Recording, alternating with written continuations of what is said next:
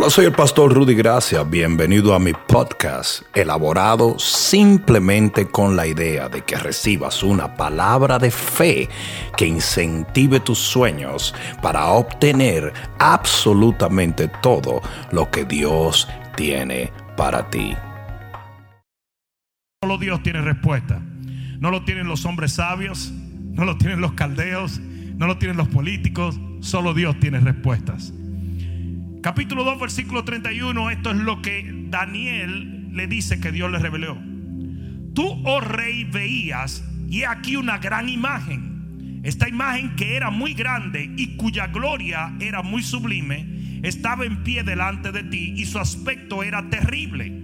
La cabeza de esta imagen era de oro fino su pecho y sus brazos de plata, su vientre y sus muslos de bronce, sus piernas de hierro, sus pies en parte de hierro y en parte de barro cocido. Versículo 34. Estabas mirando hasta que una piedra, digan una piedra, una piedra fue cortada pero no con mano, no con mano, e hirió a la imagen en sus pies de hierro y de barro cocido y los desmenuzó. Alguien diga amén a la palabra. Pon la mano en tu corazón y dile, Padre, revélame tus misterios. En el nombre de Jesús. Amén. Siéntate un momento.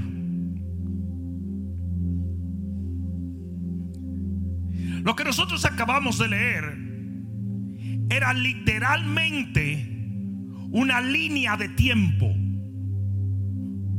y cuando tú lees los versículos 37 en adelante, tú oyes cuando Daniel comienza a darle la interpretación y le comienza a decir al rey que cada uno de, esos, de esas partes de esa estatua era un tiempo, un reino o una época. La primera es una cabeza de oro y le dijo, ese es tu reino, Nabucodonosor, en el versículo 38.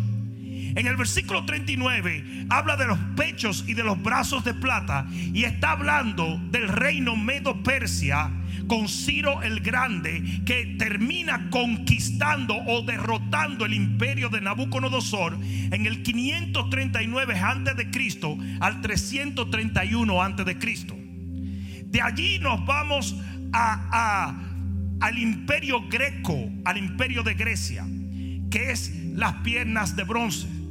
Eso fue en el 331 antes de Cristo, al 168 antes de Cristo, y era Alejandro el Grande que termina venciendo a los Medo Persia y toma un imperio greco a nivel mundial. Y luego viene el imperio romano, que es llamado la monarquía de hierro. Y después del imperio romano, entonces viene algo muy extraño que son los pies, que son una mezcla de hierro y barro. Now, si tú has estudiado las escrituras, te darás cuenta que el barro es siempre un símbolo del pueblo de Dios. La Biblia dice en Jeremías que el profeta fue a la casa del alfarero y que Dios le dijo, esa vasija de barro representa a mi pueblo, porque Dios quiere moldearnos para usarnos. ¿Cuántos pueden decir amén? Y aunque somos frágiles en las manos del alfarero, somos valiosos. ¿Alguien está entendiendo? Y el hierro, como habíamos visto, simboliza el imperio romano, una iglesia corrupta, corrompida, porque estaba llena de paganismo.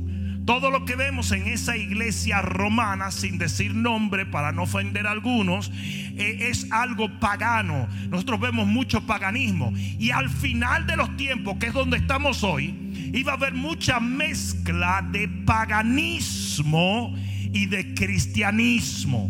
Y ahí es donde estamos en este momento. Pero aquí es donde vienen los heavy duty funky Robbie Wow dice que fue cortada una piedra y de acuerdo a primera de Pedro, la piedra desechada por los edificadores ha venido a ser la piedra del ángulo y ese es Jesucristo. ¿Cuántos pueden decir amén? Y dice que esa piedra fue lanzada a los pies.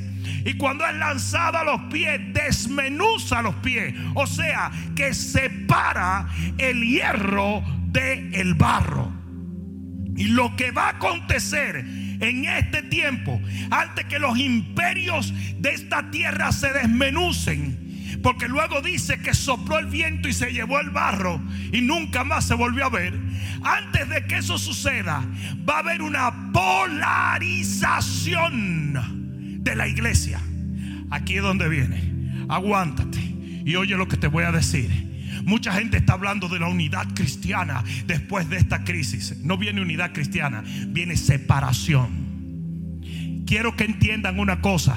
Los cristianos fríos los cristianos impíos, los cristianos paganos, los cristianos que no tienen fervor para Dios, se van a separar de los cristianos radicales, de los cristianos que oran, de los cristianos que buscan la presencia de Dios. ¿Alguien está entendiendo eso? Es más, ya está pasando. Hay muchos cristianos que después de este secuestro no van a volver a la iglesia. Porque se van a acostumbrar a una vida sin tener que servir a Dios. Pero hay otros que van a sustituirle y van a venir por miles y miles y miles. Porque el Señor viene a buscar una novia sin mancha y sin arruga. Alguien va a tener que decir amén aquí. Y viene una polarización de los creyentes. Viene una separación del trigo y de la paja. Viene una separación del cristiano frío y del que está en fuego. Viene una separación de los que son y de los que no son. Cuando se desmenuza el hierro que estaba mezclado por el barro, se separa una cosa de la otra. Y hay una iglesia pagana metida dentro de la iglesia cristiana. Hay una iglesia que no quiere honrar a Dios con sus bienes. Hay una iglesia que no quiere honrar a Dios con su tiempo. Hay una iglesia que no quiere honrar a Dios con su devoción. Esa iglesia se va porque hierro es símbolo, es símbolo de cautiverio. Son gente que hablan de estar libres, pero están presos. No, no sé si me están entendiendo. Son gente que son presos de la fornicación, de la pornografía, de la falta de devoción, de la tibieza espiritual. Yo estaba esperando que alguien por lo menos me respaldara y dijera amén. Y viene una separación. Yo dije, viene una separación, viene una polarización en el pueblo. Viene una separación de lo que es y de lo que no es. ¿Alguien entendió esto? escucha esto. Es como la Biblia. La Biblia habla de una gran ramera, de una prostituta. Y habla de la novia. Y esas, y esas dos entidades se van a ver en los postreros días. Se va a ver la gran ramera, que es una prostituta, que es una iglesia babilónica, es una iglesia idólatra, es una iglesia que no le sirve a Dios, es una impostora y es por eso es una prostituta, porque se prostituye con todo sistema y con todo con toda ideología diabólica. Y luego está la electa, luego está la elegida, luego está la que no tiene mancha ni arruga, que está vestida de blanco, que ha sido lavada por la sangre del cordero y que va a ser llevada al tercer cielo, a la boda. ¿Alguien está entendiendo o qué? Y ambas iglesias o ambas mujeres están en existencia en los postreros días. Hasta ahora me están siguiendo. Se va a hacer una separación violenta, como dándole una pedrada. Así como dice, la roca que es Cristo va a golpear. Y eso es lo que está pasando ahora. Esto es un golpe a nivel global. Y es como cuando sacuden el trigo. ¿Saben cómo se separa el trigo de la paja? Golpeándolo. Y eso mismo es lo que Dios está haciendo. Dios está golpeando la tierra para separar su pueblo, para separar su trigo. ¿Alguien está entendiendo? Escucha esto. Cada vez que Dios iba a hacer algo grande en la tierra, separaba a su pueblo. En Éxodo capítulo 12, el Señor crea la Pascua para separar a los egipcios de los hebreos. Déjenme explicarle.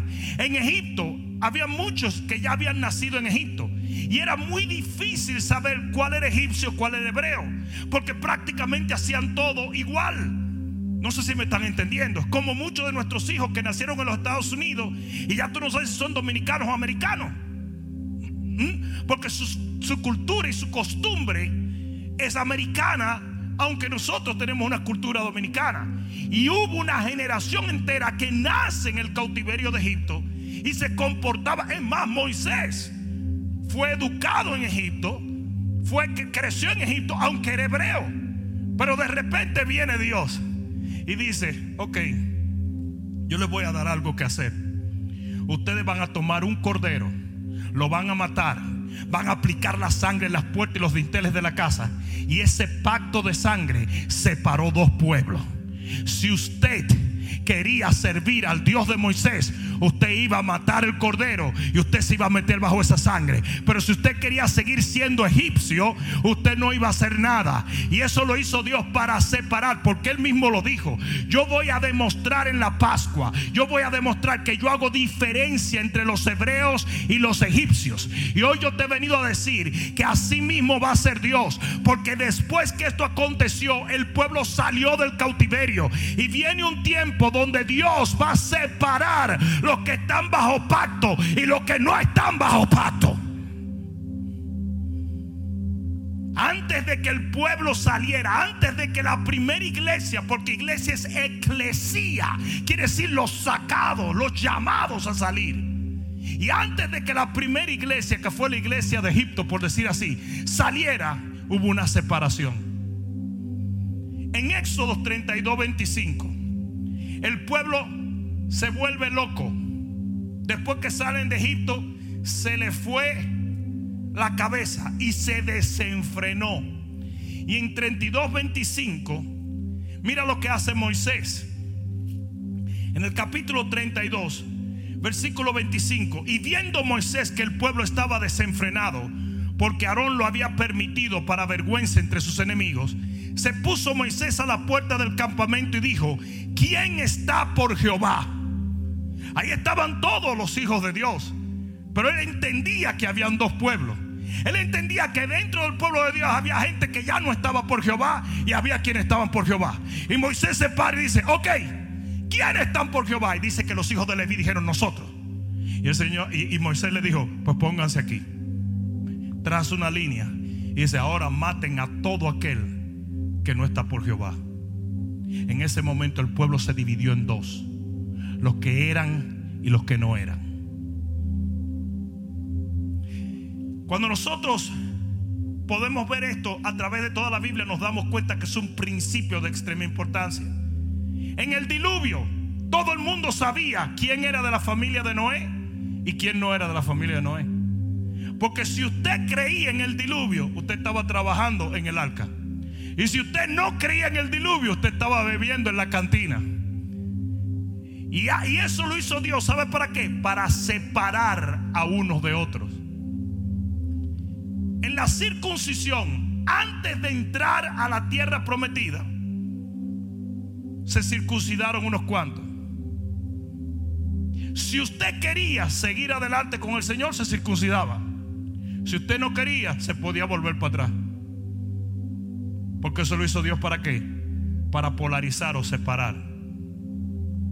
Lot y Abraham llegaron un momento donde dijeron, si tú te vas a la derecha, yo me voy a la izquierda, y si tú te vas a la izquierda, yo me voy a la derecha. Porque hubo una separación entre el uno y el otro.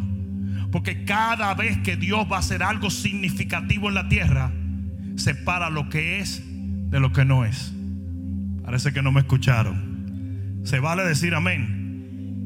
Polarización quiere decir un proceso por el cual son establecidas características que de un conjunto se crean dos polos o zonas opuestas. Quiere decir que estábamos revolujados, estábamos todos metidos uno con otro, pero de repente viene un reto que nos hace separarnos, nos hace tomar una decisión. Déjenme decir una cosa, viene un momento donde tú no vas a ver cristiano frío donde tú no vas a ver cristiano que no ora, donde tú no vas a ver cristiano que no diezma, donde no vas a ver cristiano que no anda en santidad, porque el Señor nos va a forzar a escoger a quién vamos a servir. ¿Alguien está entendiendo eso?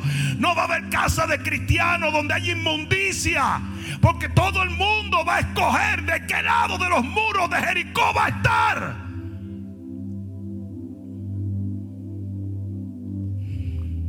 Nada enseña mejor este principio que el libro de Mateo.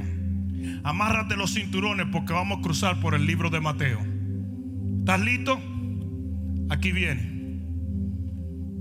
Si te pica, te vas a rascar. Mateo capítulo 3, versículo 11. Vamos a cruzar por el libro de Mateo. Mateo capítulo 3, versículo 11. Mira lo que dice. Yo a la verdad os bautizo en agua para arrepentimiento. Pero el que viene tras mí, cuyo calzado yo no soy digno de llevar, es más poderoso que yo. Él os bautizará en Espíritu Santo y fuego. ¿Cuántos de ustedes saben que estamos viviendo la dispensación del Espíritu Santo? Aquí viene. Su aventador está en su mano y limpiará su era. Limpiará su era. ¿Saben cómo se limpia la era? ¿Saben cómo se limpia un sembradío? Quitando la maleza y separando el fruto de la maleza. Y dice que el aventador, que era un instrumento que se usaba, el Señor lo tiene en la mano para limpiar su era. Mira lo que dice. ¿En cuándo? En la época del fuego del Espíritu Santo. Y recogerá su trigo en el granero y quemará la paja en fuego que nunca se apagará. Ahí estamos viendo dos tipos de gente en la misma era del Señor. En el mismo campo va a haber paja y va a haber trigo. Uno va para un sitio, otro va para otro. ¿Y quién lo está separando? Jesús. Jesús. Jesús. Amén. Mateo 12:30. Libro de Mateo capítulo 12, versículo 30. Estamos hablando del principio de la polarización. El que no es conmigo, el que no es conmigo, contra mí es. Pero espérate, espérate, espérate, espérate. Yo ni estoy en contra tuya, ni tampoco estoy en favor tuyo. ¿A cuánto ustedes usted no le predican y dicen, no, no, no, mira, mira, yo no soy evangélico. Yo, yo, yo no estoy en eso de meterme en la iglesia, pero yo respeto a Dios, yo amo a Dios. Eso no va a existir. El que no es conmigo, contra mí es. Jesús no va a tener fans. Jesús solo va a tener hijos. Hijos y enemigos. La cruz no va a tener amigos. Va a tener hijos de la cruz, siervos de la cruz o enemigos de la cruz. La sociedad se va a partir en dos, aún dentro del contexto evangélico. Parece que no me están oyendo. El que no es conmigo contra mí es. Y el que conmigo no recoge desparrama. Está hablando de dos tipos de gente, sí o no. ¿Y a quién se lo está diciendo? A los mismos discípulos. Le está diciendo, ustedes me están oyendo, ustedes que están aquí. El que no es conmigo es contra mí. Uy, Señor, pero ¿por qué no lo está diciendo nosotros si nosotros somos tus siervos? No, no, no, no. Es que dentro de ellos había gente que no era de él. Y llega un momento donde el Señor decide polarizar las cosas. Solamente va a haber dos tipos de personas en los postreros días. Los que están con Jesús y los que están contra Jesús. Va a haber mucha gente que se va a ir de la iglesia en estos días. Y va a criticar y va a murmurar y va a hablar tontería y media. Va a haber otros que van a entrar por un tubo y siete llaves, como dicen los puertorriqueños. Y se van a llenar las eras de trigo, de trigo, de trigo, no de paja. La paja no podrá entrar. La paja se va a quemar en el mismo fuego. Que de paso, aquí está hablando, cuando habla de paja, está hablando del fuego del Espíritu. Viene una incineración de un montón de gente. Como mismo el Espíritu atrae personas, también lo juzga.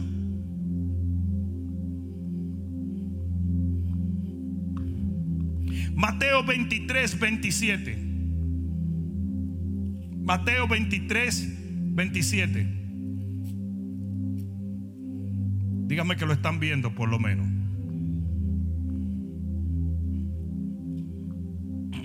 Perdón, 13. Disculpen. 13, 27.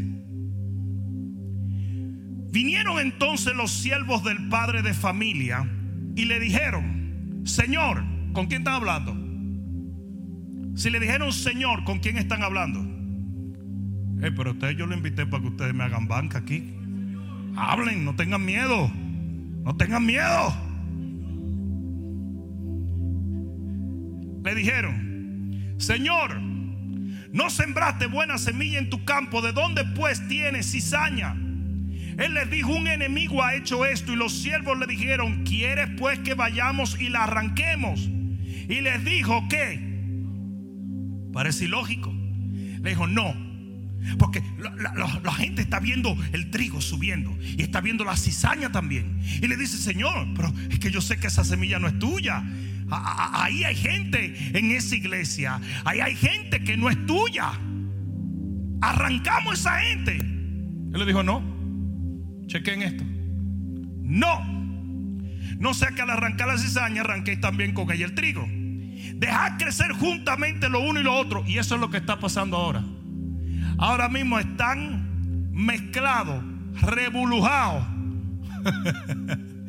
los que son y los que no son. No estoy mirando a nadie con cara de que cizaña. ¿eh? Dejar crecer juntamente lo uno lo otro. ¿Hasta cuándo? ¿Hasta cuándo? Hasta que llegue el tiempo de la ciega. O sea que antes de la ciega viene la separación del trigo y la cizaña. Yo te estoy tratando de decir, estamos a punto de ver una división por fuego, una división por devoción. El que no es se va, pero el que es será más que nunca.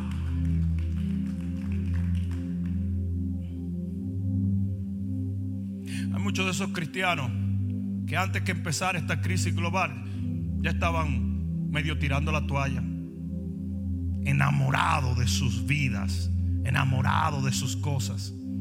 Y Dios era como una comodidad on the side. No, oraban, no predicaban y de repente viene catapumplas esta pandemia, ya no tenemos que ir a la iglesia. Yo creo que ustedes sepan que hay cristianos denunciando iglesias que tiene ciertas personas orando cristianos. Porque no son. Ese tipo de gente, si en paz no le servían al Señor, ¿ustedes creen que le van a servir al Señor en guerra? ¿No me están oyendo? ¿Ustedes creen que si cuando era muy cómodo servirle al Señor, ellos estaban titubeando para venir a la iglesia? Les daba mucha brega sembrar le daba mucha brega perdonar, le daba muchísima brega orar, le daba muchísima brega abrir grupo, predicar el evangelio. No tenían energía ni siquiera para llegar a la iglesia, llegaban como que eran muriéndose, como yo lo que me quisiera es morir. Ese tipo de gente no va a permanecer. Porque el reino de los cielos sufre violencia y solo exclusivamente los violentos lo van a arrebatar. Va a tomar un pueblo violento permanecer ahora. Usted que va a probar si usted es trigo o es cizaña. Porque llegó el momento donde Dios va a separar esos dos pueblos. La cizaña va para afuera. Lo voy a decir otra vez, la cizaña va para afuera. Pero el trigo va a ser guardado para beneficio del reino de los cielos.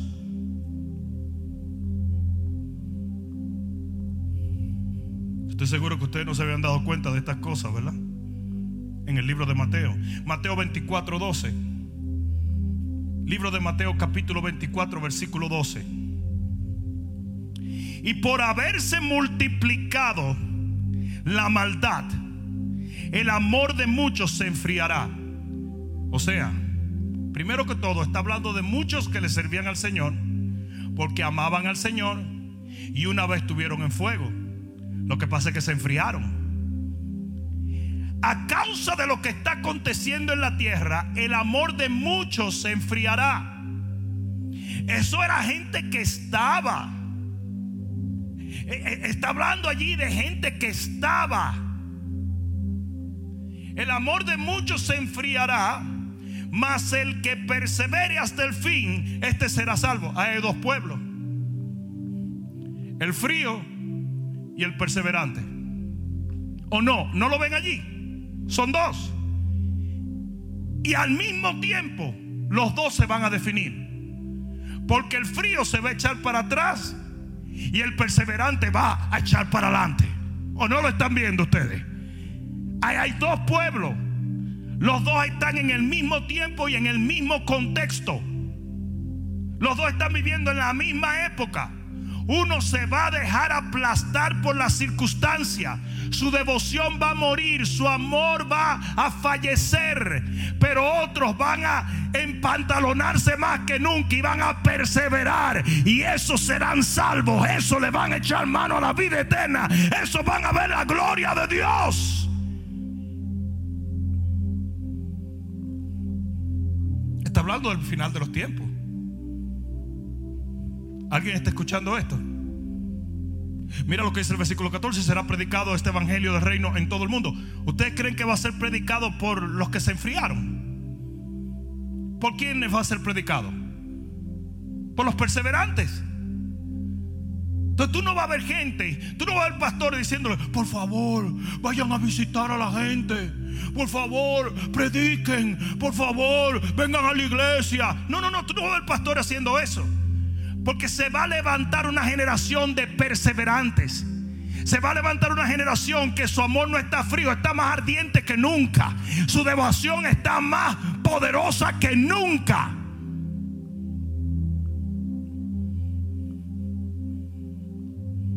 Amén. Lo que dice. Y será predicado este evangelio alrededor de todo el mundo. ¿Ustedes creen que una iglesia fría puede predicar el evangelio en el mundo entero? Absolutamente no. Absolutamente no. Ninguna generación ha logrado predicar el Evangelio en toda la tierra. Nosotros somos la única generación que va a poder hacerlo. Parece que no me oyeron, ¿verdad?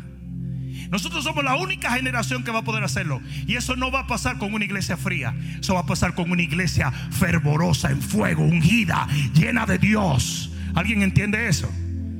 Ah, mira esto. Será predicado el Evangelio en todo el mundo para testimonio a todas las naciones y entonces vendrá el fin. O sea que antes del fin, otra vez se polariza.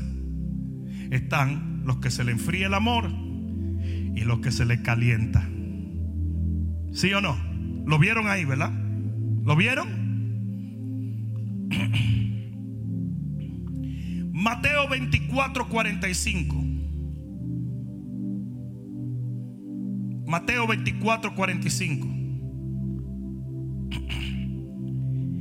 ¿Quién pues es siervo fiel y prudente, al cual puso su Señor sobre su casa para que les dé alimento a su tiempo? Líderes, esto es para ustedes.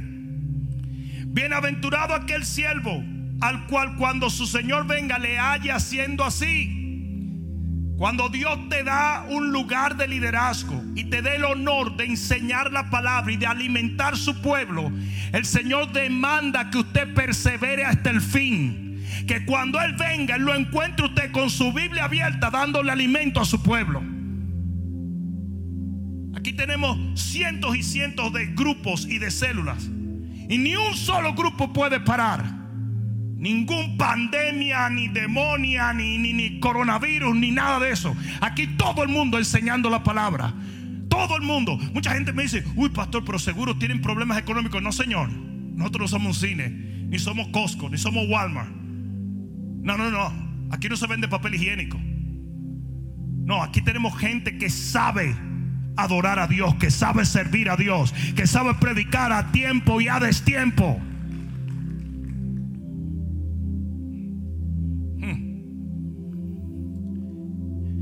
Versículo 47 del capítulo 24 del libro de Mateo. De cierto os digo que sobre todos sus bienes le pondrá.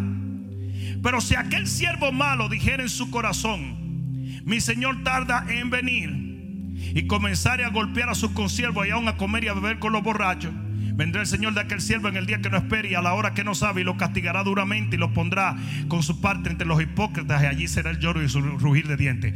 Ven dos pueblos ahí, ¿verdad? Ven dos conductas, ven dos polos opuestos. Hay un siervo fiel que se mantiene dando alimento en su asignación. Lo que Dios me asignó, lo voy a hacer hasta que Él venga. Y aquí estoy. Aquí estoy. Y luego hay otro tipo de siervo. Y es también un siervo, porque quiero que entiendan que está dentro del mismo contexto, dentro de la misma generación. Y ese siervo dice, el Señor tarda. Y esa es la mentalidad de aquel que se enfría. Uy, no, no, tú sabes, eso no es para ahora, tranquilo. Y dice, comienza a hacer lo indebido, comienza a perseguir a los hermanos, a golpear a aquellos que debe defender. Algunos de ustedes conocen esos cristianos antagonistas, carnales, eh, condenadores, perseguidores, ese falso profeta, ese hijo del diablo. Ese, ustedes lo conocen, ahí están, esos son ellos. Dios nunca le ordenó a ellos que fueran la conciencia del cuerpo de Cristo. Dios le dijo que predicaran la palabra, que arrebataran del fuego a la gente. Dios le dijo que edificaran a la gente. ¿Quién se creen ellos para andar culpando y condenando lo que ya Cristo limpió en la cruz del Calvario? Minimizando la gracia de Dios, escupiendo en la cruz de Cristo. Y este tipo, este tipo de persona, tanto el prudente como el que no es fiel, están en el mismo contexto. Y vamos a ver una separación de los dos en los próximos días. Lo vamos a ver. ¿Estoy hablando lo correcto, sí o no? ¿O no dice la Biblia que los postreros días serán como los días de Noé? Y en los días de Noé se separó Noé, la Noé y su familia y todos los demás. No había una marcada diferencia. No había una polarización. Ustedes nunca vieron a Noé jangueando con la gente. Eran dos, dos, pueblos completamente separados. No digo el Señor que era como Sodoma y Gomorra. ¿Y qué pasó en Sodoma y Gomorra? Vinieron los ángeles y sacaron a Lot y a su familia. ¿Sí o no? Separaron antes que llegara el juicio. Separan a Lot, el justo, de los impíos. Polarización. Polarización.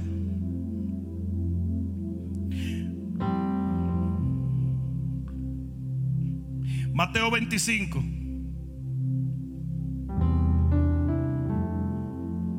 Mateo 25. Diez vírgenes. Cinco prudentes. Cinco insensatas. En un momento estaban juntas, sí o no.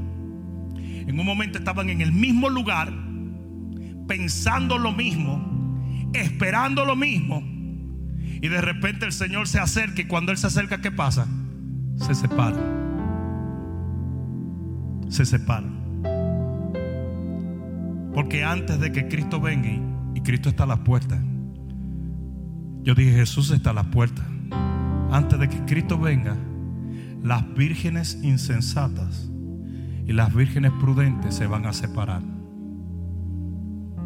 Hay un tipo de cristiano que nunca ha tenido aprecio por el aceite ese tipo de cristiano no va a lograr permanecer en esta oscuridad. ¿Te visto esos cristianos que tienen una conversión muy, muy humanista? Sí, ellos vienen a la iglesia y van y todo es muy mental. Nunca han sentido el poder de Dios, nunca han tenido una experiencia con el Señor. Si no la buscan ahora, se embromaron porque una de las cosas que divide esos dos pueblos es la doble porción del aceite. Las prudentes buscaron y pagaron, pagaron un precio por una mayor unción. Y usted va a tener que buscar esa unción ahora. Usted la va a tener que buscar porque solo el Espíritu de Dios te dará la fortaleza para permanecer alumbrado hasta que venga Cristo. La Biblia dice que las tinieblas cubrirán la faz de la tierra. Pero sobre nosotros será vista la gloria de Dios. Esa gloria alumbra por la unción. Somos lámpara, no hay fuego sin aceite. Lo voy a decir otra vez, no hay fuego sin aceite. Tú puedes ser una lámpara y estar en el mismo lugar, pero si se te acabó el aceite te vas a quedar oscurita. Una cosa sí es segura. Si tú hubieses sido un espectador y tú te paras, tú dices, ay, mira, 10 vírgenes. Ay, fíjate, todas tienen lámpara en las manos. Ay, sí, fíjate, son todas igualitas. Y así nos ve el impío. El impío nos ve como que todos los cristianos son iguales. Porque estamos todos juntos y revolteados, revolujados. ¿Sí o no? Todo el mundo nos ve iguales. No, no, no. Es más, tú, oír a un impío hablar de los cristianos es algo tan interesante porque ellos no tienen ni la menor idea. Todos los cristianos son iguales. Pero de repente, de repente se acercó el Señor. Y cuando se acercó el Señor, se separaron unos de otros. Y así mismo va a pasar en los próximos días. Yo dije, así mismo va a pasar en los próximos días. Tú no vas a ver cristiano flaky. Tú no vas a ver cristiano frío. Tú no vas a ver cristiano medio que sí, que voy, que hago, que no hago. Los chismosos van a desaparecer. Los religiosos van a desaparecer. Los humanistas van a desaparecer. Los que dudan van a desaparecer. Y va a tomar lugar una iglesia sin mancha, sin arruga, con unción, con poder, predicando, orando, ayunando, echando fuera demonios, ungiendo los enfermos. Porque el Señor dejó una iglesia en fuego. Él viene a buscar una iglesia en fuego.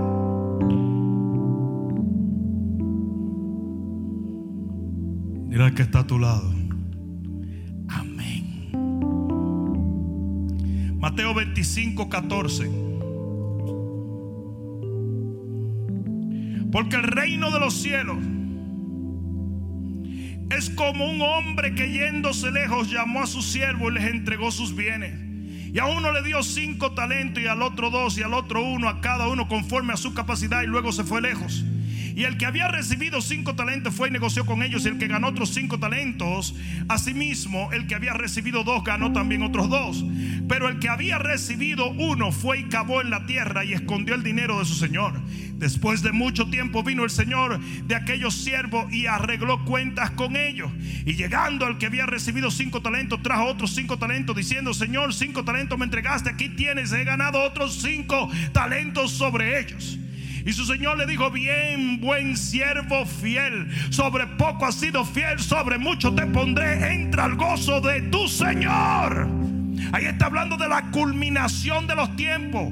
O sea, que el Señor vino a entrar en cuentas antes del final. ¿O no es eso lo que dice? Luego dice que vino el de dos hasta llegar al de uno. Y el de uno dice, yo tuve miedo, que es lo opuesto a la fe y escondí el talento. O sea que ahí hay dos tipos de gente. Están los que usan el talento que Dios le dio. Los que son fieles en lo poco. Los que no se quedaron de brazos cruzados. Los que no tenían temor de servirle a Dios. Sino que se movieron en su asignación. Y están los que tenían miedo. Y a eso le dijo el Señor, siervo malo y negligente. Porque esos son los dos tipos de pueblos que va a haber en los postreros días. Va a haber gente negligente que no quiere hacer nada para Dios, que tiene excusas de por qué no diezmar, de por qué no orar, de por qué no ayunar, de por qué no venir a la iglesia. Siempre tiene una excusa para justificar su pecado, para justificar su chisme, su condenación, sus maldiciones de, de lengua. Siempre tiene una excusa. La Biblia dice que el que le llame fatuo a un hermano va, a quedar expuesto a la condenación del infierno. Y hay gente que se pasa el día entero maldiciendo a otros. Dice que si tú no perdonas al hermano, Dios no te perdona a ti. Y con la misma vara que lo juzga, Él te juzga a ti. ¿Sabe la cantidad de cristianos evangélicos nacidos de nuevo que tienen enemigos? Ahí hay dos pueblos. Y antes que el Señor venga, los va a separar a los dos. Están los negligentes y están los fieles. ¿De qué pueblo eres tú? Porque Dios sabe que a todos Él nos ha entregado talento y una asignación. Él nos ha dicho qué hacer. Y antes de que Él venga, Él nos va a llamar a cuenta y nos va a separar. Hay mucha gente, señores, hay mucha gente negligente en el reino que no le sirve a Dios, que nunca ha invitado a una gente a la iglesia y nunca le ha predicado a nadie, que no le importan las almas. O la cantidad de cristianos evangélicos trancados en su casa viendo Netflix porque el gobierno lo dijo. Y se está muriendo la gente de coronavirus y nosotros creemos en un Dios que sana. Gente cometiendo suicidio. Y, los cristianos asustados. No salgan, no salgan, no salgan. No salgan, dice que el perezoso dice, el león está afuera, el impío dice que el león está afuera, no salgan. Y todo el mundo, Dios me dijo que el coronavirus me podía matar, que cuidara mi vida. Eso no te lo dijo Dios. Te lo pudo haber dicho la CDC. Ah, pastor, entonces tú estás en contra de las normativas. No, yo no estoy en contra de las normativas. Pero creo que se dijo separación social, no se dijo, no se dijo secuestro. Es como aquí, tú vas a un Walmart y en Walmart anda la gente libre. Sin embargo, aquí en las iglesias vienen los policías a decir, ¿cuánta gente tú tienes? ¿Are you kidding me? Por eso doy gloria a Dios por el gobernador DeSantis. Él dijo, si a Walmart y a Target no van a contar a la gente, tampoco la cuenten en la iglesia. Nosotros tenemos un auditorio de 4 mil asientos. Nosotros podemos sentar 500 gente a 9 pies de distancia. Entonces no deberían de estar diciéndonos que no nos podemos reunir, porque si nos podemos reunir tal y como nos movemos en Walmart.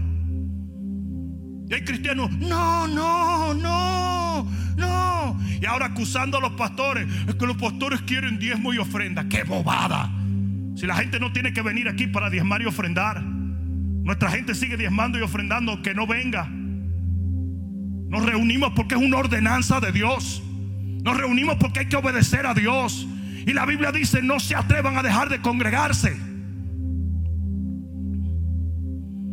Hay un montón de cristianos que no están, no están siendo eh, eh, guiados por el Espíritu, están siendo manipulados por un nuevo orden mundial. Ay, lo dije. Todo esto es una plataforma de los globalizadores, que son los que están preparando la plataforma al anticristo. Y si usted le tiene miedo a un virus de 20 enanos, cuando usted tiene un Dios que no lo puede contener el universo, usted va a ser el primero que le van a poner la marca de la bestia. Andan con el tapaboca, en vez de predicar con el tapaboca. Han dejado de predicar, han dejado de ir a la iglesia, han dejado de amar, han dejado de caminar con Dios, han dejado de leer la palabra. Se pasan el día reciclando videos estúpidos. En vez de estar encerrado buscando la presencia de Dios para que cuando salga de ahí salga con una doble porción del Espíritu de Dios.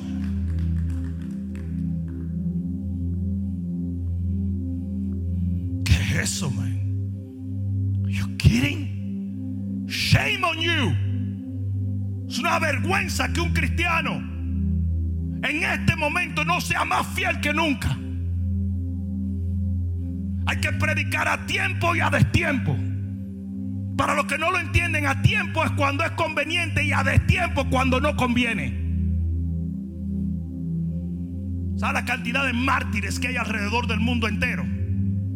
Gente que por ir a la iglesia le metieron 50 años, pero ellos fueron felices. Ahora todo el mundo, coronavirus.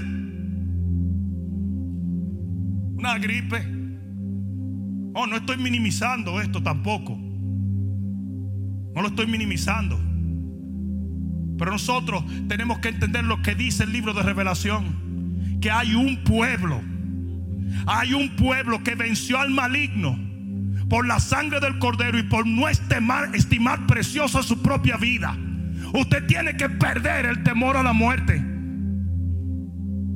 A lo mejor te, te, llenas de papel higiénico, te lavas las manos 200 veces y andas con un tapaboca y de repente entras a la bañera, resbalas y te matas.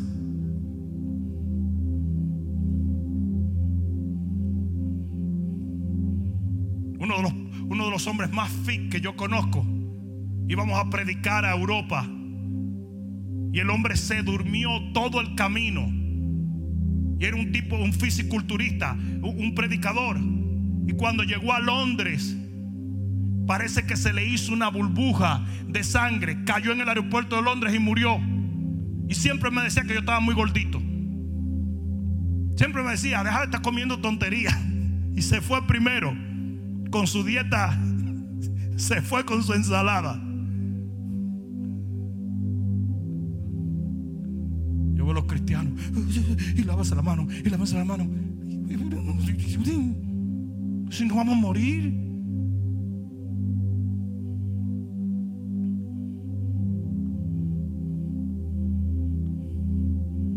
Dice que el que tenía, el que no hizo nada con el talento que Dios le dio, tenía una excusa y creyó que la excusa le iba a funcionar. Pero el Señor lo puso a un lado y puso a los fieles en otro lado.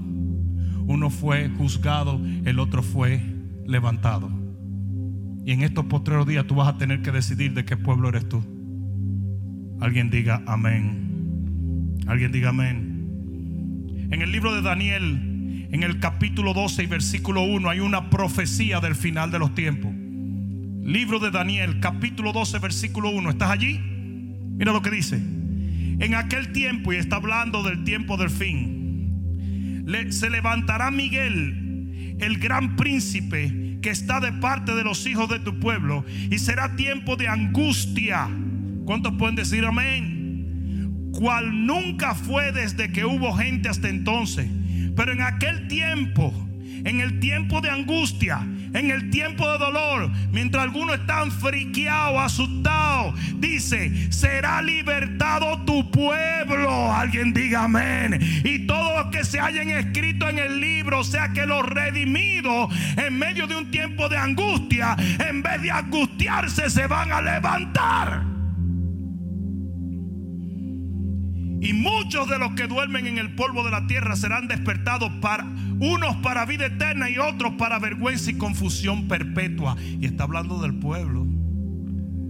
Ahí está hablando de dos tipos de gente. Ahí está hablando de dos pueblos en un pueblo.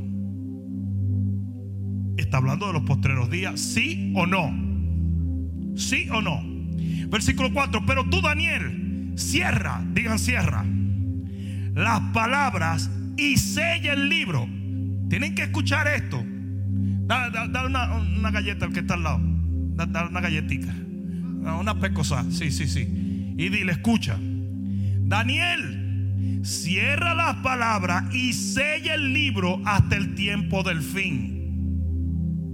Hasta el tiempo del fin. Y mira lo que le dice, porque seguro Daniel le dijo, ¿y cómo yo sé cuál es el fin? Mira lo que dice. Muchos correrán de aquí para allá y la ciencia se aumentará oye esto.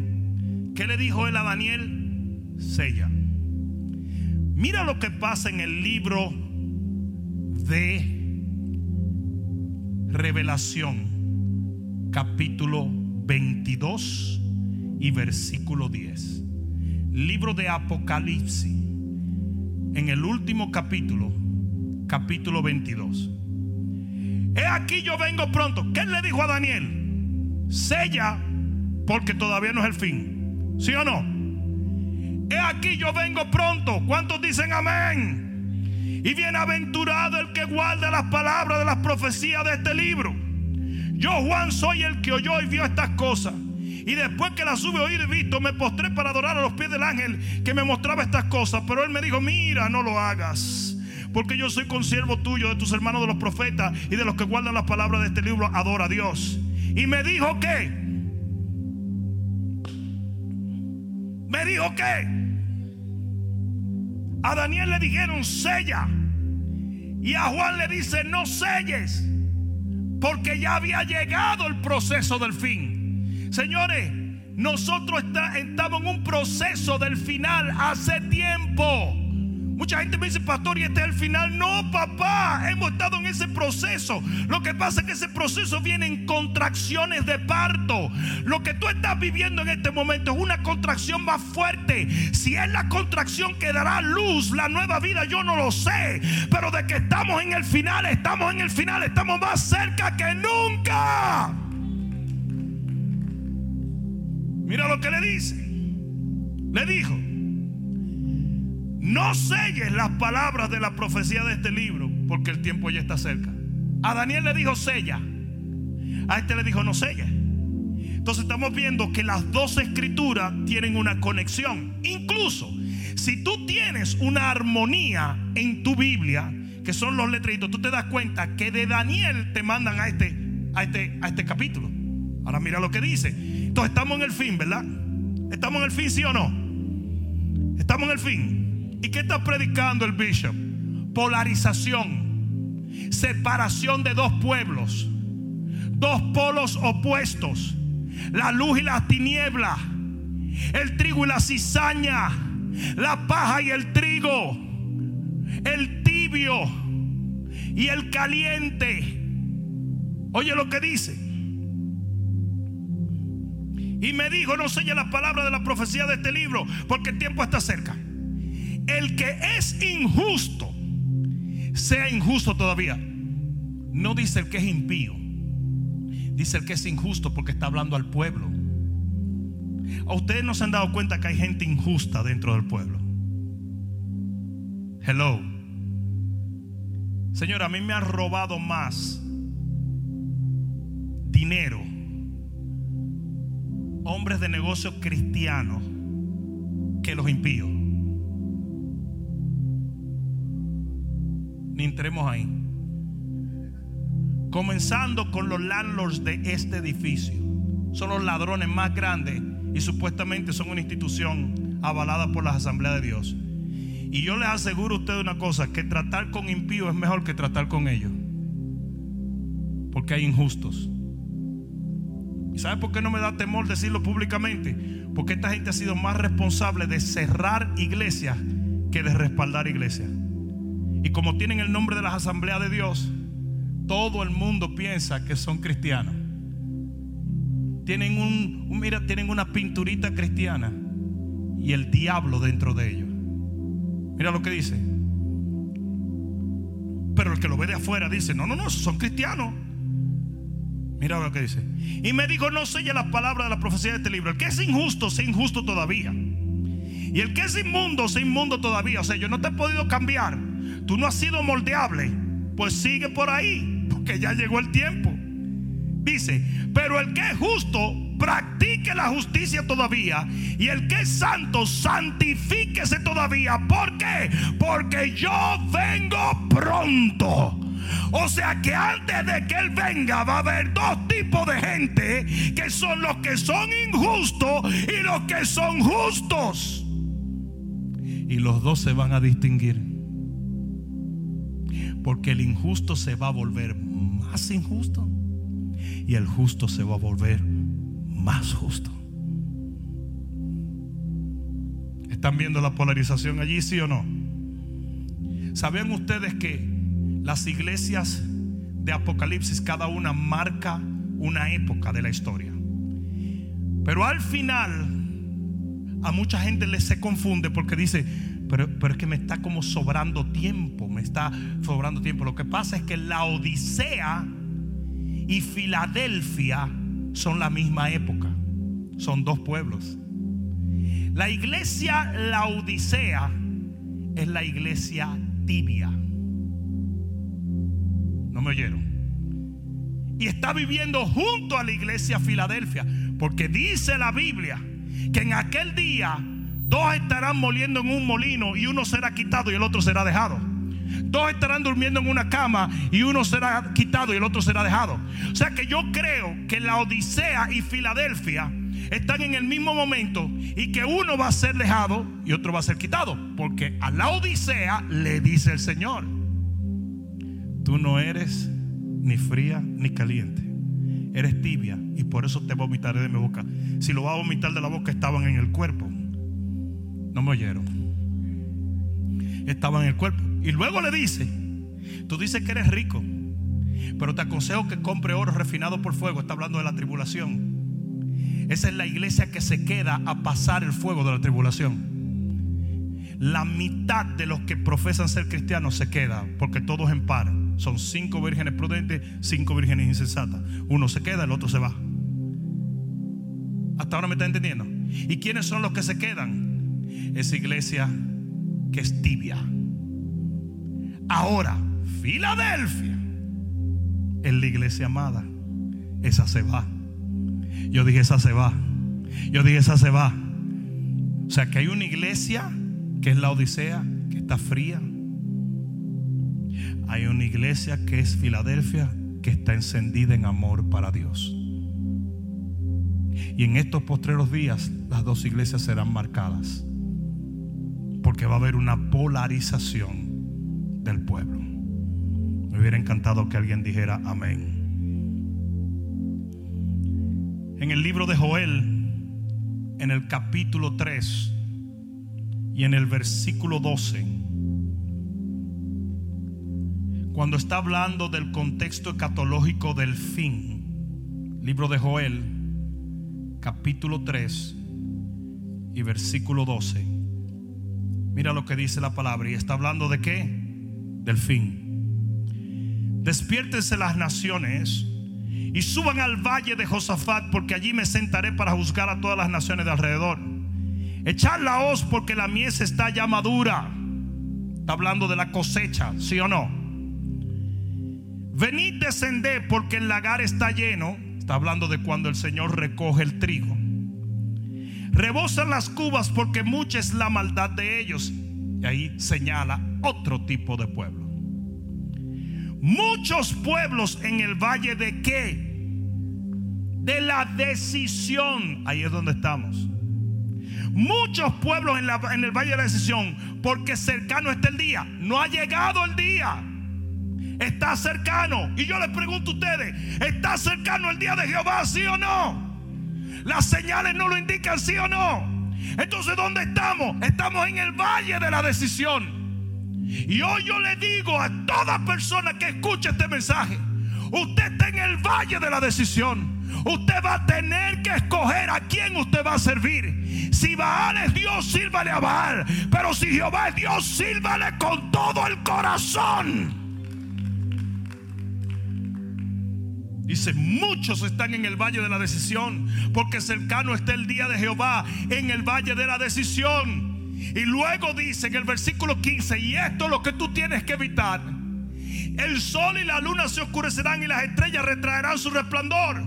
Eso quiere decir que ahí entró ya el juicio. Y antes del juicio es donde Dios siempre le daba una oportunidad a la gente de estar en un lado o en otro. En este momento, esto que está pasando en la tierra es un llamado de Dios para que usted decida en este valle a quién usted va a servir de todo corazón. En el libro de Jeremías dice, tú me buscarás y me encontrarás, porque me buscarás de todo tu corazón. Eso quiere decir que si usted no busca a Dios de todo corazón, aunque lo busque, no lo encuentra. Y lo que ha estado pasando en estos últimos tiempos es que la iglesia se ha contaminado. El barro está ligado con el hierro. Y tenemos cristianos que son más carnales y mundanos. Y no estoy hablando de legalismo. Estoy hablando de una realidad. Nuestro primer amor tiene que ser el Señor. Nuestras emociones, nuestra devoción, nuestras energías, nuestra vida nuestros recursos, todo tiene que estar puesto al pie de la cruz. Cristianos que no oran, cristianos que no diezman, cristianos que no ayunan, cristianos que no predican. ¿Qué es eso? Estamos en el valle de la decisión. El día no ha llegado, pero ya viene. ¿Qué es lo que Dios está haciendo en este momento? Es la pregunta que todos me hacen. Dios está depurando su pueblo. Dios está cortando la escoria. Dios está separando la paja del trigo. Dios está sacudiendo al pueblo. Dios está por medio de este golpe separando el hierro del barro. Que tiene oído para oír, oiga lo que el Señor le dice a la iglesia. O sea, la cantidad de gente, eh, eh, todos los pastores, todo va a salir bien, todo va a salir bien, todo va a salir bien, a la vin, a la van, a la. No. Precisamente eso es lo que Dios quiere hacer, es arrancar cosas de nuestras vidas. No, Dios no lo va a proteger todo. Dios no lo va a guardar todo. Dios no lo va a conservar todo. Absolutamente no. Hay cosas en tu vida que Dios tiene que arrancar. Si se quema por fuego, era paja. Lo voy a decir otra vez. Si se quema por fuego, era paja. Y no sirve para nada. Solo el trigo. Yo dije solo el trigo. Yo dije solo el trigo va a permanecer. Gente está en el valle de la decisión. Dios le está dando una oportunidad a su pueblo. You got to get right with God.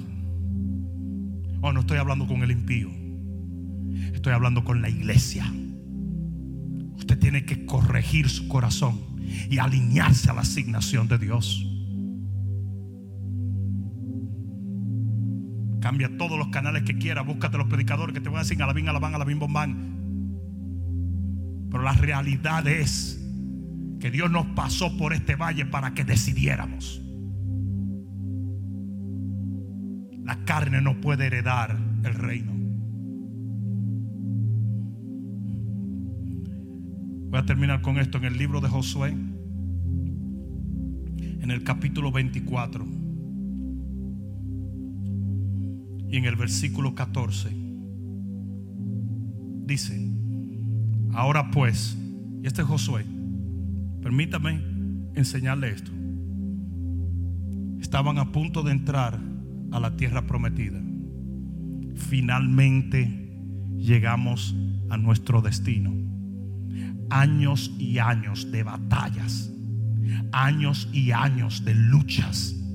Y estamos en el litoral. Estamos aquí.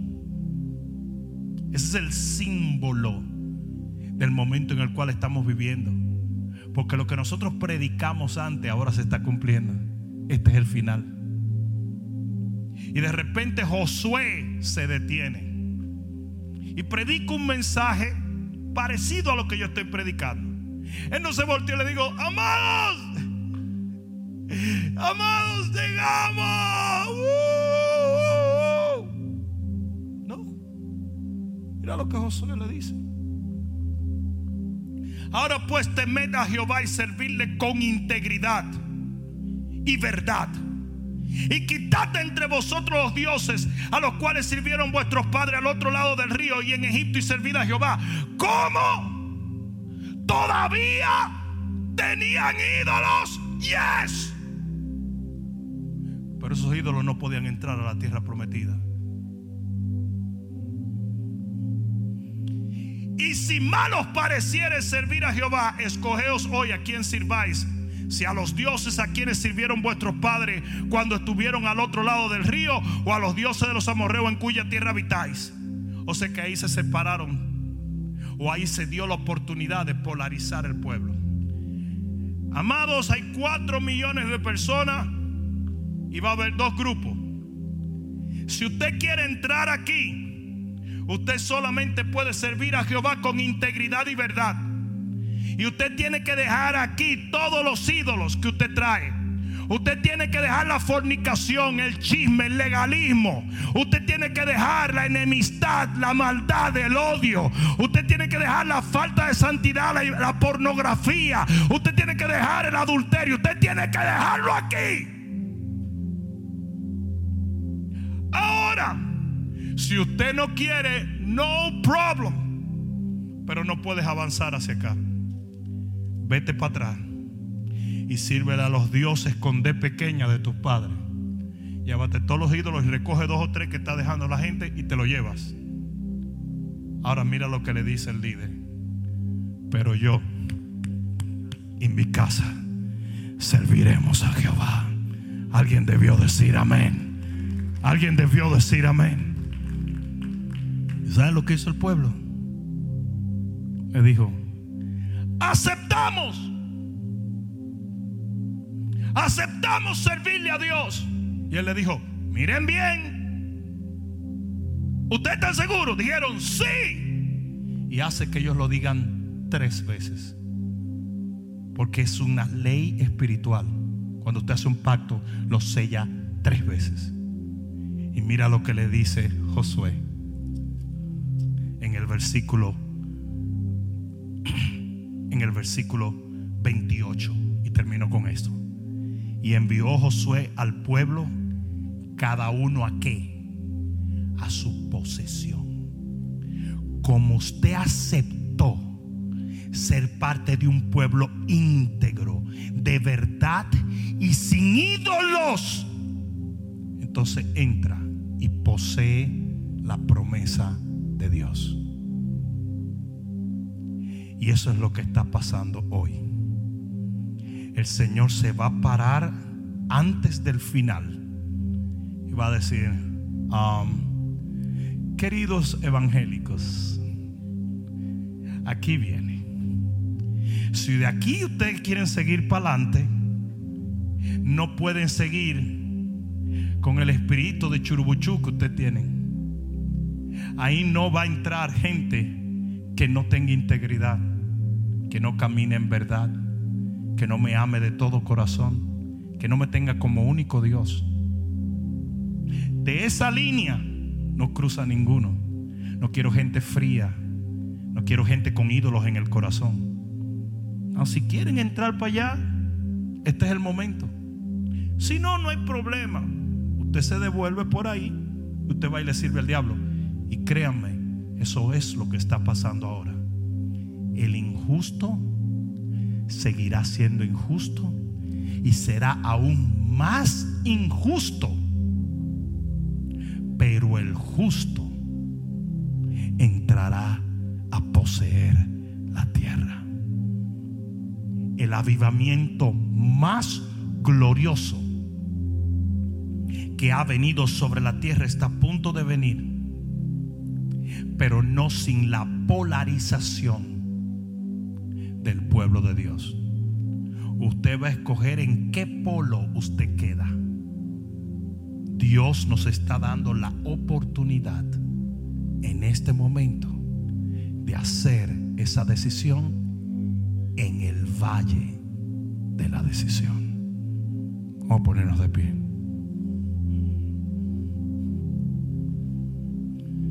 Los otros días yo dije algo. La pregunta en este momento de crisis global nunca debe ser ¿por qué Dios? Nunca. Porque ¿por qué Dios denota orgullo? Denota que yo estoy culpando a Dios y es más, lo estoy llamando a cuenta cuando yo nunca como vaso de barro puedo altercar con el alfarero.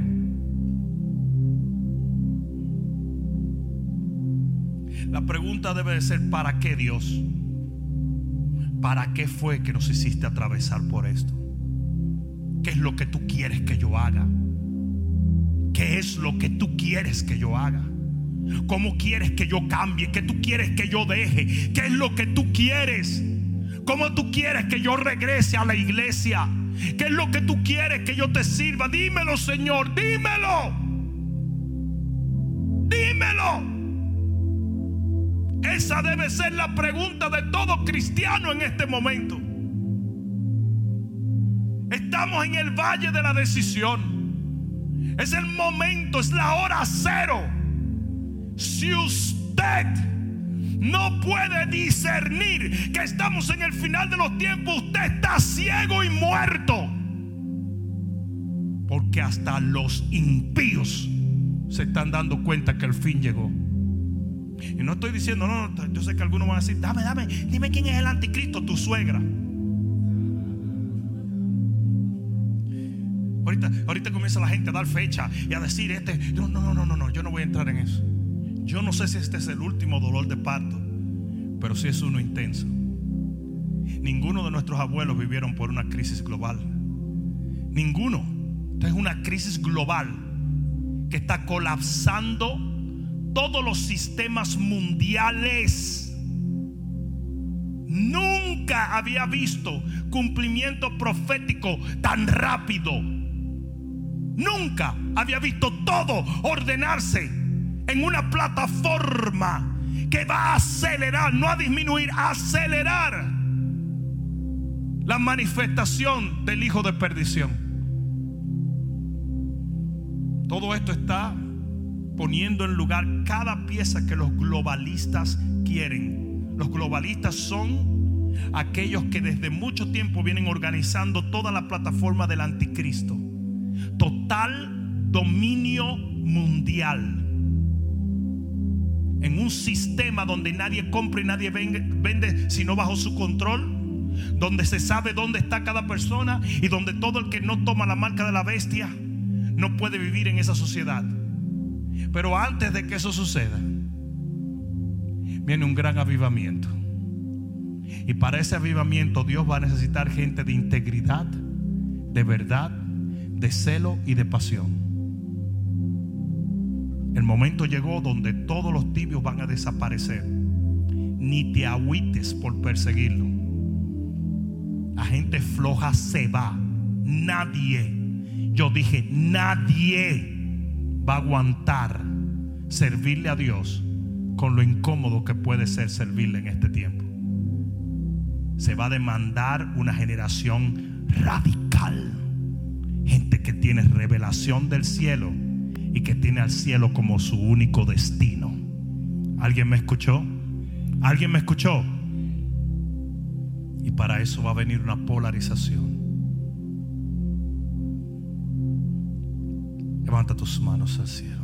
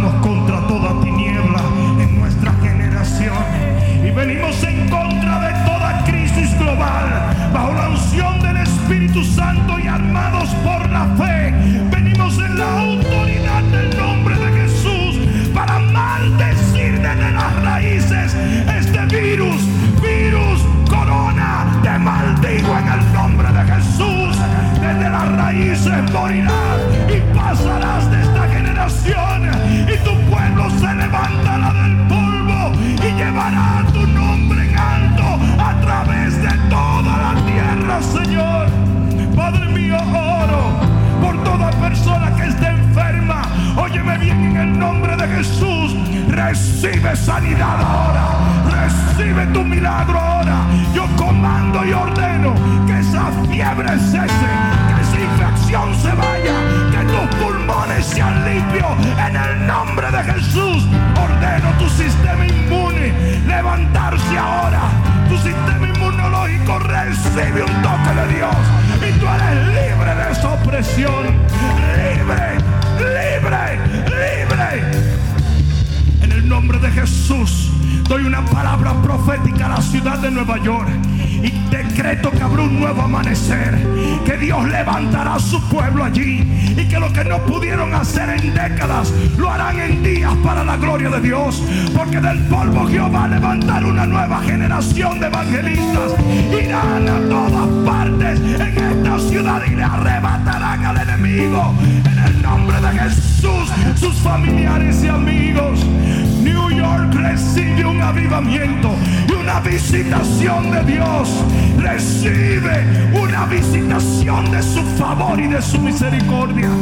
Y desde Nueva York a través de toda la nación. Saldrá un avivamiento como un tsunami de gloria y arropará los Estados Unidos y afectará al mundo y mucho más poderosamente de lo que este virus se transmitió en el mundo. Será transmitida la gloria de Dios en el globo terráqueo. Oramos por España, oramos por Italia, oramos por Europa Oramos por Latinoamérica. Oramos por Asia. Oramos en el nombre de Jesús por África. Oramos por toda nación que está afectada en este momento por esta tiniebla. Y ordenamos sea despejada ahora en el nombre de Jesús. Sobre todas las cosas, Padre mío, oramos por el pueblo que levantas en este día. Oramos por la armada que preparas en este tiempo.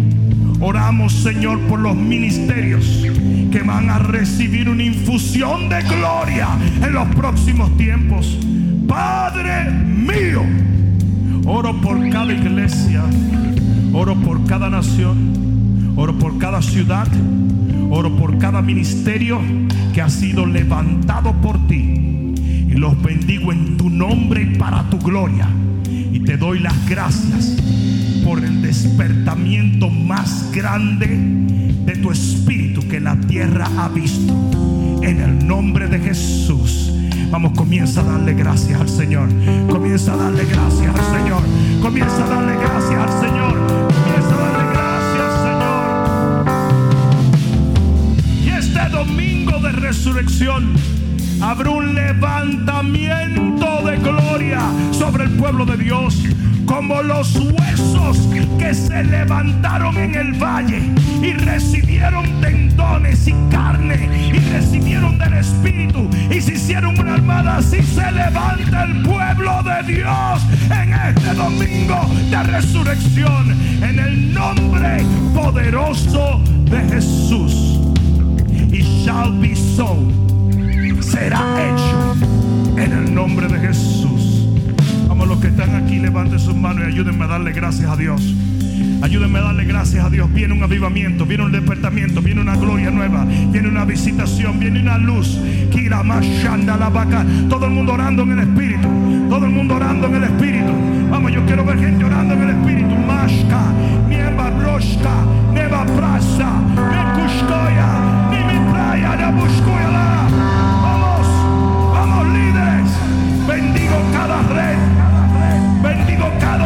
representado aquí hoy.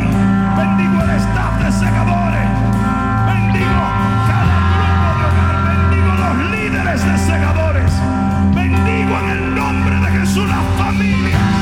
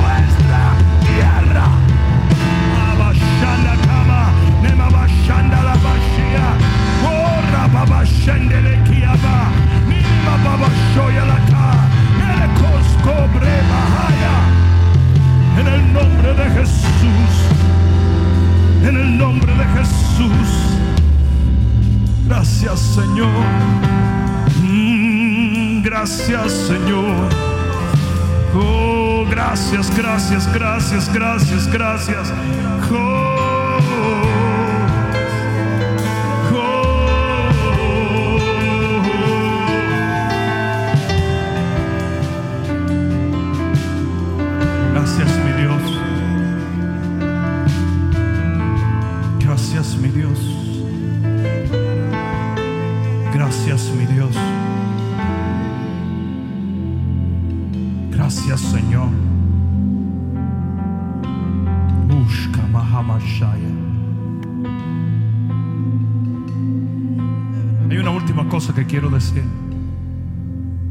es la razón por la cual estoy predicando lo que estoy predicando.